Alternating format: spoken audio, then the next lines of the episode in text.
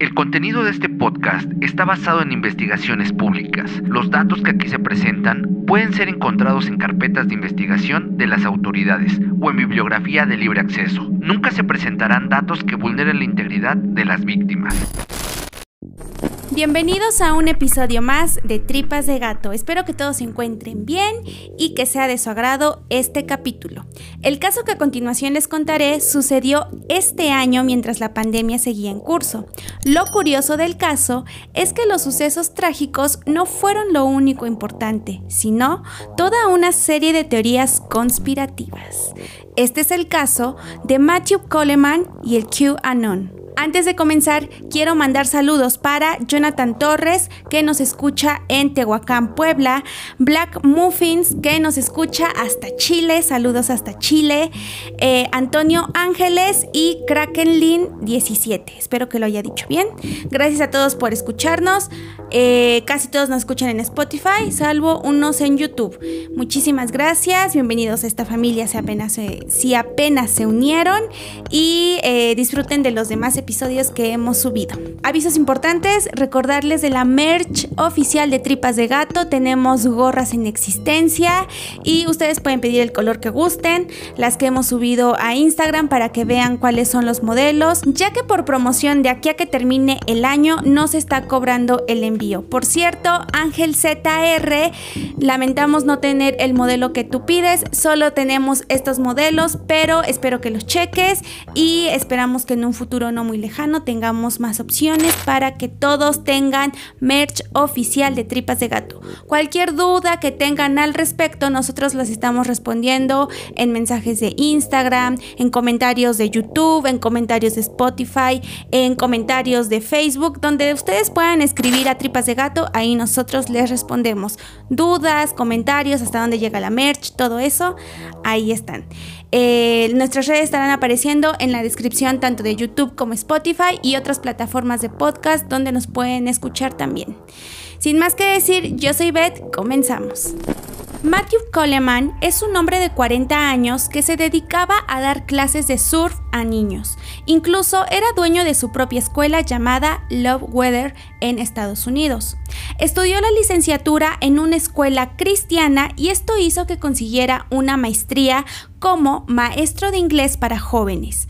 Estaba casado con Abby y tenía dos hijos, Roxy de 10 años y Caleo de 10 meses. La familia llevaba una vida normal como cualquier otra, donde predominaba el amor y la atención, además de la fe cristiana. Matthew se expresaba muy bien de su familia, le decía a sus amigos que tenía intenciones de tener más hijos, al menos cuatro pues eso le hacía feliz y le gustaba la crianza. Incluso a un amigo le había comentado que a su hijo más pequeño le estaba enseñando a ir al baño, lo cual disfrutaba. Cuando se cuestionó a la gente que frecuentaba Matthew, ponían como característica principal que él era devoto del cristianismo y hasta en la página de su escuela se pueden leer algunas líneas en las que dice que prácticamente el enseñar era su misión. Le gustaba predicar la palabra relacionándola siempre con el surf y se reafirmaba a él mismo como un ser espiritual, pero sobre todo un padre amoroso y fiel a su familia. Todo esto cambió sorpresivamente para la gente que lo tenía en un pedestal. Fue el 7 de agosto del año 2021 cuando los planes de la familia cambiaron de última hora, pues se irían de viaje. Era de madrugada y su esposa observó cómo Matthew tomó a los pequeños sin decir palabra alguna, los metió al auto y emprendió camino en plena madrugada. Preocupada por lo que estaba pasando, la situación iba empeorando porque él no contestaba los mensajes. Decidió dar parte a la autoridad de Santa Bárbara por la posible desaparición hasta ese momento de su esposo e hijos. Siendo ya el 8 de agosto, las autoridades emitieron un boletín de búsqueda por personas desaparecidas. Usaron las funciones de rastreo que traen los celulares iPhone y así ver cuál sería su posible ubicación. Esto dio resultado, al menos para saber alguna pista nueva, y todo indicaba que Matthew se encontraba en las playas de Rosarito, México, es decir, había atravesado la frontera. Inmediatamente avisaron a las autoridades mexicanas sobre la alerta para que se pusieran en contacto en caso de tener algún rastro, sobre todo porque esto ya se trataba de un tema de secuestro por parte del padre. En imágenes que empezaron a circular de los avistamientos de Matthew y los pequeños, se les pudo ver en un hotel justo en el momento en que salieron de él. Horas después, ya siendo el lunes, se ve regresar a Matthew, pero esta vez solo. Como las autoridades ya tenían pistas, fue detenido justo en el paso fronterizo. Tras una inspección en su camioneta y percatarse que solamente él iba viajando sin los menores, encontraron rastros de sangre en los asientos y fue trasladado para empezar con las investigaciones correspondientes. Antes de su detención, las autoridades mexicanas habían dado aviso del hallazgo de los cuerpos de dos menores que tenían las mismas características que Rox y Caleo, justo a 45 kilómetros del hotel donde se habían hospedado. Quien los encontró había sido una persona que iba pasando por aquel lugar. Según las investigaciones, el cuerpo de la niña tenía alrededor de 12 puñaladas, mientras que el menor 17. Los cuerpos fueron reconocidos por Abby, la madre.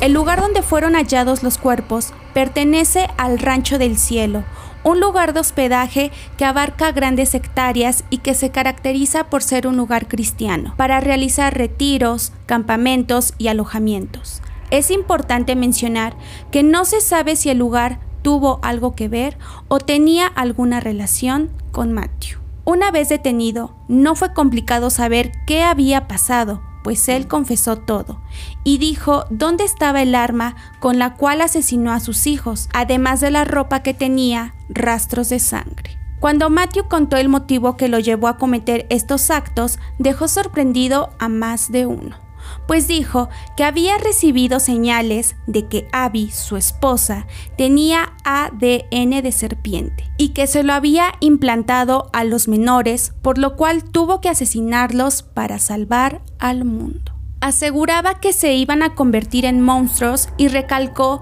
que sabía que lo que hizo estaba mal, pero que era necesario hacerlo. Además, dijo que había sido iluminado y motivado por las teorías conspirativas principalmente provenientes de QAnon. Matthew fue acusado de asesinato en primer grado de ciudadanos estadounidenses en el extranjero, siendo San Diego el lugar donde se llevará a cabo el juicio. Y según investigadores, aseguran que por la forma en cómo sucedieron los hechos, podría alcanzar la pena de muerte. Un arma que su defensa podría utilizar para que él quedara en libertad sería el decir que él sufre de alguna enfermedad mental, por lo cual no estaba consciente de lo que hacía. De hecho, a esta teoría se le suman las referencias de familiares que aseguran que los asesinatos fueron por motivo de algún brote psicótico, pues no se explican cómo un hombre con una familia perfecta de un momento a otro pudo haber cometido tales actos. Sin embargo, la mayoría de opiniones que lo culpan señalan que él hasta pudo haber planeado todo por la forma y el lugar en donde los asesinó. Además, la persona que encontró los cuerpos dijo que la escena parecía un lugar donde se había practicado un tipo de ritual. Esto sumó más dudas al caso por parte de los espectadores. Pero a todo esto, ¿qué es QAnon? Son teorías conspirativas que un grupo de personas se ha encargado de difundir predicándolo como verdad absoluta. Además, las defienden a capa y espada. Los seguidores son principalmente simpatizantes de Donald Trump, y esto inició al mismo tiempo que la pandemia a finales del año 2019 y principios del año 2020. Estas personas afirman que en la política está el orden más poderoso del mundo y que mientras Trump estaba a cargo, los que integraban este poder intentaban derribarlo para no ser descubiertos. La principal teoría bajo la que se rigen es que la pedofilia está liderada por personas reptiles adoradoras de Satanás, además de que operan una gran red de tráfico de niños para fines sexuales. Y no, esto no es una metáfora. En verdad creen que hay políticos, religiosos y hasta artistas que son reptiles, que se hacen pasar por personas con la única finalidad de abusar de menores, además de asesinarlos para comérselos y así conseguir la vida eterna. A esta teoría también se le han sumado argumentos de los Illuminati, teorías sobre las protestas del Black Lives Matter y sobre todo la más reciente, teorías conspirativas con respecto al COVID. Estas personas se proclaman antivacunas, creen que el virus solo es una farsa para controlar a la sociedad y hasta hay quienes aseguran que esto no existe. Pero esto, más allá de caer en lo absurdo usando fuentes falsas o desinformando a la sociedad para generar pánico, se ha convertido en alerta o al menos así lo han declarado autoridades estadounidenses. Pues una vez sabido lo que pasó con el caso de Matthew, se fueron dando a conocer que algunas personas que integran este grupo tienen historial delictivo, como a un sujeto que se le acusó de haber asesinado a un capo y el caso de otro hombre que se le acusó de haber intentado asesinar a Joe Biden. Por esto, el FBI consideró al QAnon como un peligro para la nación. Por si esto fuera poco, este grupo también asegura la existencia de seres de otros planetas, con fines políticos que serían usados en nuestra contra y creen que el atentado del 11 de septiembre solo fue una simulación y nunca existió. Todo este movimiento que ha ido evolucionando y se ha agarrado del sinfín de teorías conspirativas que se pueden encontrar en cualquier foro de Internet surgió precisamente en el año 2017, pero con otro nombre, cuando una persona con supuestas pruebas como fotografías y videos dijo que Trump trataba de dar mensajes mediante claves para avisar lo que pasaba dentro de la política. La identidad de dicha persona no se conoce, pero la forma de comunicarse con otros tuvo gran impacto hasta la fecha que hay más foros donde puedes compartir teorías conspirativas para alimentar las investigaciones de la hora QAnon. Y aunque no lo crean, son miles de personas que apuestan por esta supuesta realidad. Incluso hay todo un catálogo de señales que crearon para saber cuando Trump intenta dar un mensaje. Y es que aquí viene lo preocupante, cuando son vidas las que se ponen en riesgo con respecto a la información que se ha dado sobre el COVID y fomentar en no vacunarse. Últimamente han usado de mala manera el hashtag salven a los niños con respecto al abuso sexual. Suena a una causa justa y con sentido, pero el problema viene cuando las personas que se unen para ayudar no saben que esto se trata de QAnon. Se dejan manipular con información que no es verídica, pues no solo les dicen que los niños están en peligro, sino que además Además, los niños, una vez asesinados, serán usados para extraer su sangre y usarla como químicos para alargar la vida, quitando toda la seriedad al problema de abuso a menores. Si bien las intenciones en un principio suenan buenas, conforme te vas adentrando en el tema, puedes tener dos reacciones. O crees que es absurdo o crees que estás siendo engañado y caes en pánico.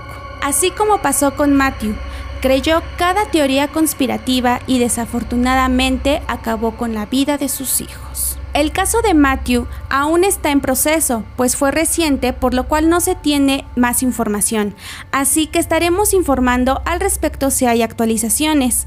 Y en cuestión de teorías conspirativas, solo podemos decir que estas solo son eso, teorías, que nunca han sido comprobadas y que muchas veces son incoherentes, sobre todo aquellas que fomentan atentar contra otras personas. Con respecto a lo que realmente pudo pasar, creemos que en efecto Matthew atravesó por algún suceso mental que lo llevó a cometer asesinato, tal como pasó en el caso de las hermanas satánicas. Solo que aquí Matthew en todo momento fue consciente de lo que hizo y tenía en claro su propósito, asesinar motivado por un pensamiento que en ese momento la atormentaba y esto se reflejó en la forma en cómo lo hizo, pues los cuerpos presentaron diversas puñaladas e incluso se dijo que el niño seguía con vida aun cuando él lo seguía apuñalando. Y esto nos hace pensar que no había remordimiento. Además, se tomó el tiempo de deshacerse de la evidencia para evadir cualquier culpa, lo cual no le sirvió porque cuando se le cuestionó del paradero de sus hijos, vio la oportunidad de sobresalir y confesó todo. Él sintió que cumplió una misión con la humanidad, tal cual como cuando decía que Dios lo mandó a enseñar, recalcando que salvó al mundo de unos monstruos a sabiendas de que lo que hizo estaba mal. ¿Esto no le suena a querer reconocimiento? Por esto, y seguramente más datos e investigaciones, vemos difícil que sea declarado inimputable, y si a esto le sumamos que las leyes en Estados Unidos con respecto a infantes son más severas y justas, pues ya está todo dicho. Pero eso es solo lo que nosotros pensamos. Este fue el caso de Matthew Coleman, un hombre que asesinó a sus hijos pensando que era la única forma de salvar al mundo. Y antes de terminar, les dejamos esta pregunta. ¿Qué teorías conspirativas ustedes conocen? Y bien, ¿qué les pareció el capítulo? Espero que les haya gustado. Ya saben, compártanlo con muchas personas para que lleguemos a más. Eh, tenemos una meta de que antes de que acabemos el año alcancemos los 3000 suscriptores en YouTube y en Spotify lleguemos a los 7000 seguidores. Muchísimas gracias a todos por su apoyo, a todos los que se han ido sumando. Bienvenidos si son nuevos. A los que ya se llevaron sus gorras, espero que las disfruten y que les hayan gustado. Además llevan ahí unas pequeñas sorpresas para que se animen a pedir las suyas y eh, la merch oficial de Tripas de Gato. Gracias a todos por su apoyo. Eh, todas las redes de Tripas, ya saben, estarán apareciendo en la descripción de YouTube, de Spotify. Nos encuentran en todas las redes que ustedes conozcan. Y no hay más noticias. Eh, espero que todos estén muy bien, síganse cuidando del COVID y sin más que decir, recuerden que lo esencial es invisible a los ojos.